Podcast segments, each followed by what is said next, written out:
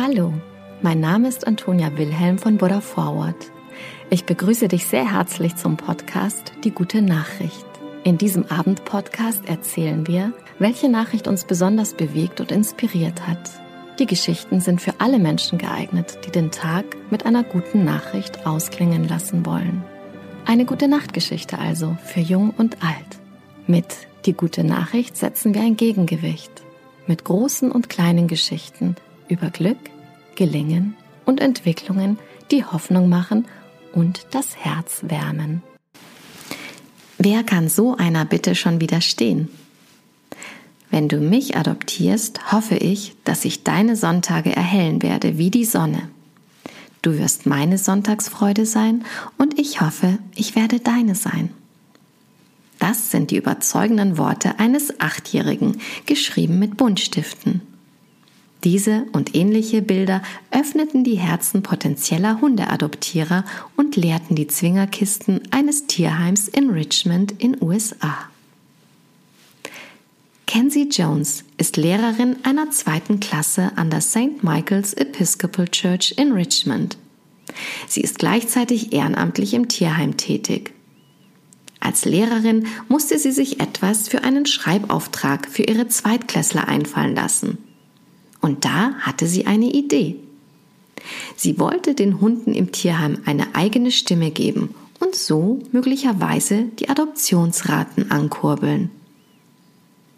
Die Idee kam mir einfach, überzeugendes Schreiben mit diesen Haustieren zu verbinden, die ein Zuhause für immer brauchen, erklärte Jones der Washington Post.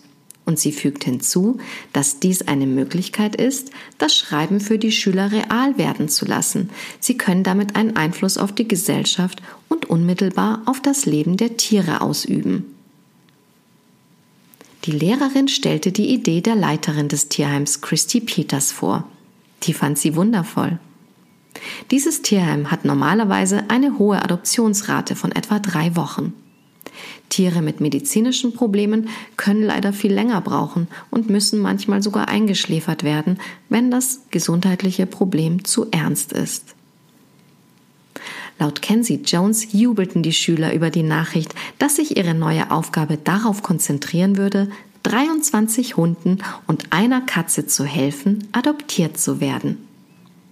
Hallo, mein Name ist Cody.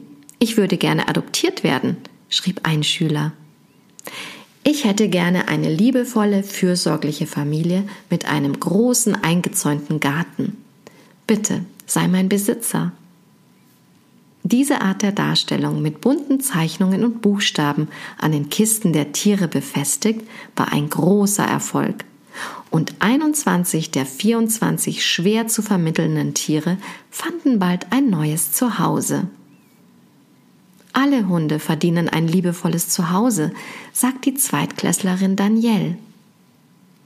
Ich bin so glücklich, dass ich vernachlässigten Tieren helfen kann, großartige Familien und ein sicheres Zuhause für immer zu finden.